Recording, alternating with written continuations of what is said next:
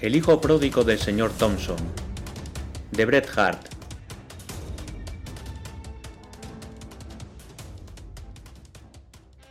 Todos sabíamos que el señor Thompson buscaba a su hijo, que era un mal bicho, por cierto. Para sus compañeros de viaje no era ningún secreto que iba a California con ese único propósito. Gracias a la franqueza del padre, conocíamos a la perfección la descripción física del hijo pródigo perdido, así como sus debilidades morales. ¿Se refiere usted a un joven al que ahorcaron en Red Dog por robar oro de los yacimientos? dijo el señor Thompson a un pasajero que viajaba en tercera clase. Pero, ¿sabe de qué color tenía los ojos? Negros, respondió el pasajero. Ah, dijo el señor Thompson, remitiéndose mentalmente a los recuerdos. Charles los tenía azules. Y se alejó de allí. Tal vez por la forma tan fría de llevar a cabo las pesquisas, o tal vez por la afición dominante en el oeste, de tomarse con humor cualquier principio o sentimiento que se presentara con insistencia, el caso es que la búsqueda del señor Thompson era objeto de burla entre los pasajeros. Circulaba entre ellos, a escondidas de él, un anuncio irrespetuoso del desaparecido Charles dirigido a carceleros y guardianes. Todo el mundo decía que había visto al joven en circunstancias alarmantes. Sin embargo, debo hacer constar en descargo de mis paisanos que, tan pronto como se supo que Thompson había destinado algún dinero a este proyecto visionario, poco o nada de la chanza general llegaba a sus oídos. En su presencia no se decía una palabra que pudiera herir los sentimientos paternales, o poner en peligro cualquier ventaja pecuniaria de la que pudiera beneficiarse el gracioso de turno. Tanto es así que, cuando Bracy Tibbets tuvo la ocurrencia de proponer en broma formar entre todos una sociedad anónima para hacer prospecciones en busca del joven desaparecido, unos cuantos se lo tomaron en serio. Quizá a simple vista pudiera tildarse al señor Thompson de insípido y poco atractivo. Tal como contó un día en la cena, había llevado una vida práctica, si bien singular. Desde una juventud y una madurez difíciles y obstinadas en un empeño, durante las cuales había enterrado a una mujer desencantada y había orientado a su hijo hacia el mar, sintió de pronto la llamada de la religión.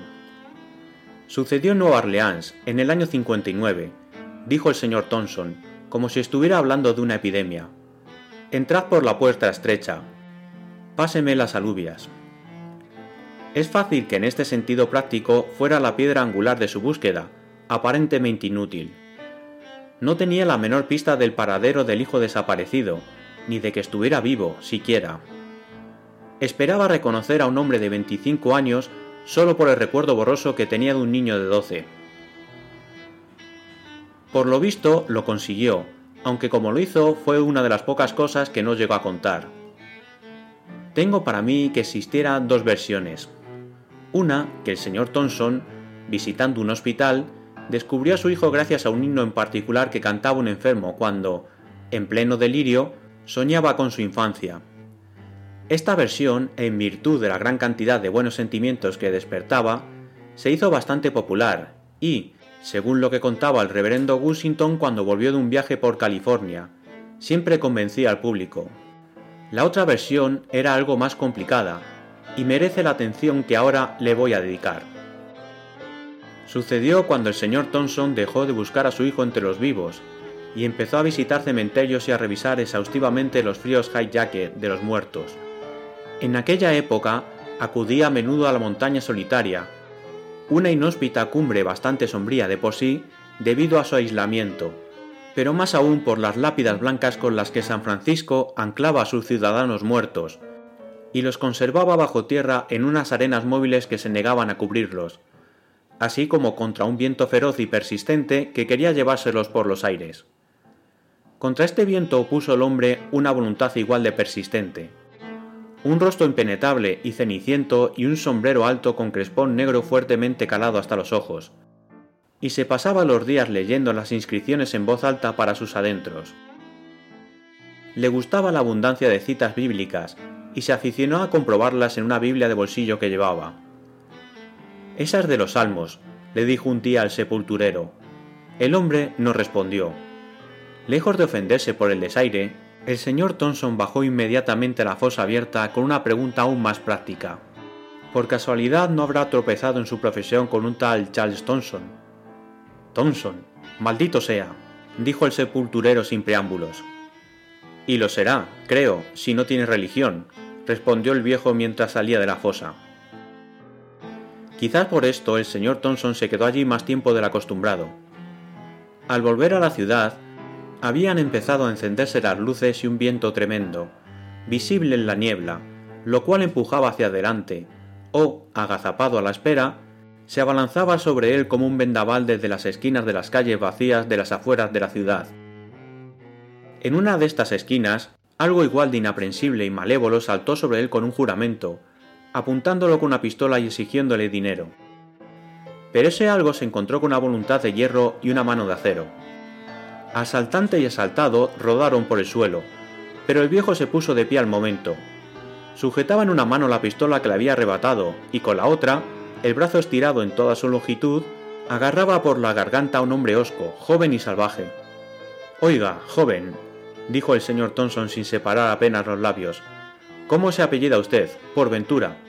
Thompson. El viejo soltó la garganta del prisionero y lo agarró por el brazo con la misma firmeza. Charles Thompson, ven conmigo, le dijo entonces, y se lo llevó prisionero al hotel. De lo que allí sucedió nada se sabe, pero al día siguiente corrió la noticia de que el señor Thompson había encontrado a su hijo. Es oportuno añadir a este relato improbable que ni el físico del joven ni sus modales lo justificaban. Grave, reticente y bien parecido, se entregó al padre recién encontrado. Aceptó los emolumentos y las responsabilidades de su nueva condición con una naturalidad formal muy parecida a la que faltaba y se rechazaba en la sociedad de San Francisco. Algunos menospreciaban esta cualidad, por considerarla tendente a cantar salmos, otros la consideraban herencia paterna, y estaban dispuestos a profetizar para el hijo una vida tan larga y severa como la del padre. Pero todos estaban de acuerdo en que no se contradecía con la costumbre de ganar dinero por la que se respetaba tanto al uno como al otro. Sin embargo, el padre no parecía feliz. Tal vez la consumación de su deseo le hubiera dejado sin misión práctica que cumplir. Tal vez, y es lo más probable, recibiera poco amor de su hijo recuperado. Aunque éste lo obedecía en todo libremente y la reforma en la que habían puesto sus esperanzas era completa. A pesar de todo, el padre parecía insatisfecho. Con la regeneración del hijo había cumplido los requisitos que le imponía su religión, pero no parecía que hubiera santificado nada con ello. Perplejo volvió a leer la parábola del hijo pródigo, la que había adoptado a modo de guía hacía tanto tiempo, y cayó en la cuenta de que se había olvidado el banquete de la reconciliación. Era una forma de celebrarlo que parecía conferir la ceremoniosidad necesaria al sacramento entre padre e hijo, y así, un año después de recuperar a Charles, se dispuso a celebrar una fiesta en su honor. Invita a todo el mundo, Charles, dijo secamente. Todo el mundo sabe que te saqué de entre las heces de las uvas de la iniquidad y de la compañía de rameras, e invítalos a comer, a beber y a pasar un buen rato. Es posible que el viejo tuviera otro motivo que todavía no hemos analizado en profundidad. La bonita casa que había construido sobre la arena a veces estaba triste y solitaria. A menudo intentaba reconstruir a partir de las graves facciones de Charles, al niño del pasado, que solo recordaba a medias y en el que pensaba mucho últimamente. Achacaba estas cosas a la inminente vejez y puerilidad. Pero un día, al entrar en su formal salón, se encontró con el hijo de un criado, que se había extraviado en la casa, y lo había cogido en brazos. Pero el niño huyó de su rostro ceniciento. Y así le pareció justo invitar a unas cuantas personas a su casa y elegir, entre las doncellas de San Francisco a una por nuera. Y después vendría un niño, y un niño al que podría criar desde el principio, y quererlo, como no quería Charles. Asistimos todos a la fiesta. También los Smith, los Jones, los Brown y los Robinson vinieron con un espíritu festivo animal que no observaba consideración ni respeto por el anfitrión, y que tan fascinante nos resultaba la mayoría. La fiesta habría sido un tanto escandalosa de no haberlo impedido la posición social de los participantes. El caso es que el señor Tibbets, que por naturaleza apreciaba lo humorístico de las situaciones, desbordado por el brillo de los ojos de las señoritas Jones, se comportaba de forma tan extraordinaria que llamó la atención del señor Charles Thompson, el cual se le acercó y le dijo en voz baja, Parece usted enfermo, señor Tibbets. Permítame acompañarlo a su carruaje. Resístete, perro, y te tiro por la ventana. Por aquí, por favor. El aire del salón está cargado y resulta molesto. Huelga decir que los asistentes solo oyeron la parte de este discurso, y que el señor Tibbets no se tomó la molestia de divulgar el resto, aunque después hubo de lamentar el repentino malestar que le impidió presenciar un incidente divertido, incidente que la más gorda de las señoritas Jones calificó de lo más suculento de la comilona, y que me apresuro a relatar. Fue durante la cena. Era evidente que el señor Thompson había pasado por alto muchos actos ilícitos de los más jóvenes, abstraído como estaba en algún acontecimiento inminente. Cuando se retiró el mantel, se puso en pie y con determinación dio unos golpecitos en la mesa. Las señoritas Jones soltaron una risita que se contagió a toda una parte de la mesa. Charles Thompson, desde la otra cabecera, miró con tierna perplejidad. Va a cantar un himno. Va a decir una oración. Silencio, que va a hablar, se oye decir por toda la sala. Hermanos y hermanas en Cristo, hoy hace un año, dijo el señor Thompson con adusta ceremoniosidad, un año que mi hijo volvió a casa después de vivir entre escoria y gastar su sustento en rameras. En este momento cesaron las risitas. Vedlo aquí ahora. Charles Thompson, ponte en pie. Así lo hizo Charles Thompson. Hoy hace un año, y vedlo aquí ahora. Realmente era un hijo pródigo bien parecido, con su alegre vestido de fiesta. Un hijo pródigo arrepentido que miró con ojos tristes y obedientes a los de su padre, ásperos e inconmovibles. Sin darse cuenta, la más joven de las Smith se conmovió al verlo desde las puras profundidades de su aturdido corazoncito. Hace quince años que se fue de mi casa, dijo el señor Thompson, este hijo perdido y hallado. Yo también era un pecador, oh amigos en Cristo, colérico y lleno de amargura. Amén, dijo una de las Smith mayores. Pero, alabado sea Dios, Abandoné la ira para venir aquí. Hace cinco años callé la paz que sobrepasaba todo entendimiento. ¿La habéis hallado vosotros, amigos? Su coro generalizado de no, no, por parte de las señoritas, y que corra la voz, por parte del alférez Cox, de la balandra Westfield de Estados Unidos. Llamad y se os abrirá. Y cuando descubrí los errores que cometí y el valor precioso de la gracia, continuó el señor Thompson, vine para dárselo a mi hijo. Lo busqué sin descanso por tierra y mar. No esperé a que él viniera a mí, que bien podría haberlo hecho, y hallé justificación en el libro de los libros, pero lo rescaté de la escoria y... El resto de la frase no soy yo por el ruido que hicieron las señoras al retirarse. Obras, amigos en Cristo. Las obras son mi lema. Por sus obras los conoceréis, y he aquí la mía. La obra particular y aceptada a la que se refería el señor Thompson se había puesto pálida y miraba fijamente hacia la puerta abierta que daba al porche, donde antes estaban los criados boquiabiertos y ahora parecía haber cierto murmullo. Mientras la garabía continuaba, un hombre pobremente vestido y evidentemente borracho se abrió paso entre los guardianes que le impedían entrar y llegó tambaleándose al salón. Al pasar de la niebla y la oscuridad de fuera a la luz cegadora y el calor de dentro, se quedó pasmado. Se quitó el viejo sombrero y se abanicó un poco con él al tiempo que buscaba apoyo en el respaldo de una silla, pero en vano. De pronto vio vagamente el rostro pálido de Charles Thompson y, al reconocerle, con un brillo infantil en los ojos y una carcajada débil y aguda, se lanzó hacia adelante, se agarró a la mesa, tiró unas copas y cayó literalmente sobre el pecho del hijo pródigo. Charlie, ¿eres tú? canalla, ¿qué tal estás? Calla, siéntate, calla, dijo Charles Thompson, procurando liberarse rápidamente del abrazo del inesperado huésped. Mírame, continuó el desconocido, sin hacer caso de la advertencia, sujetando al infortunado Charles, mirándolo con cariñosa admiración, encantado de verlo. Mira, mírame. Ay, qué malo eres, Charlie, qué orgulloso estoy de ti.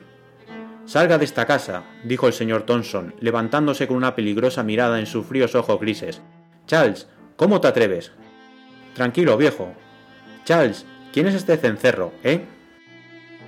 Cierra la boca, anda. Toma, bébete esto. Con las manos temblorosas, Charles Thomson llenó un vaso de licor.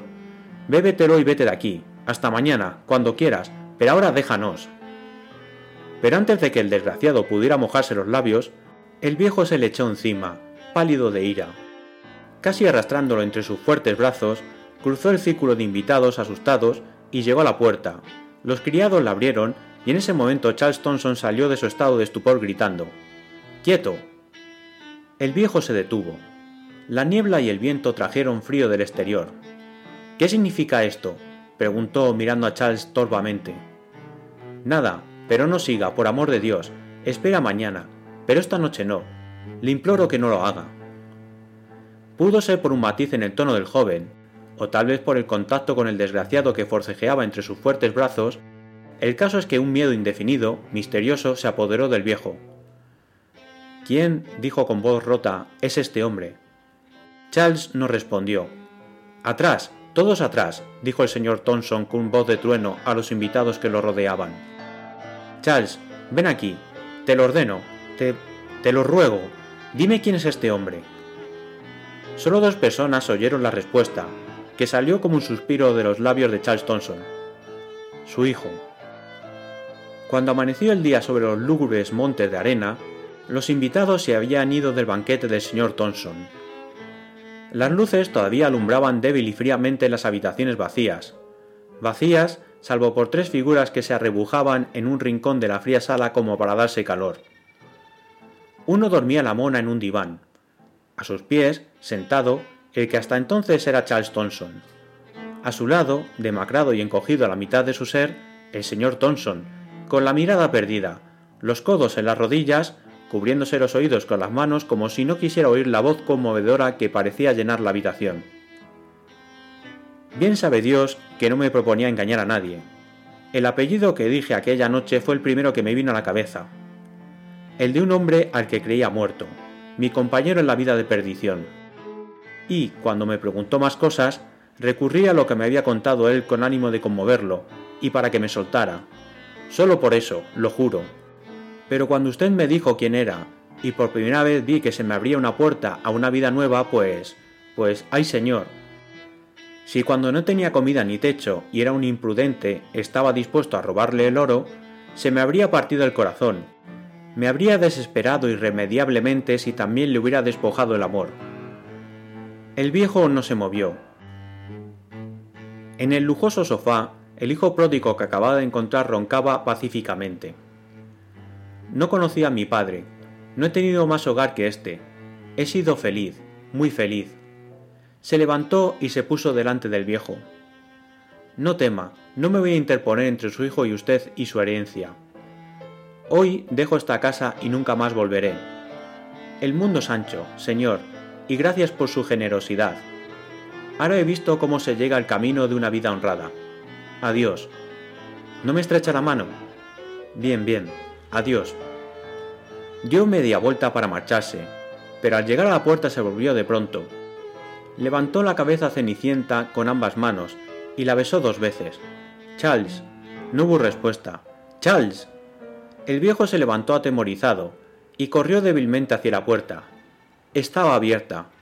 Se oía el tumulto del despertar de la gran ciudad en la que se perdieron para siempre los pasos del hijo pródigo.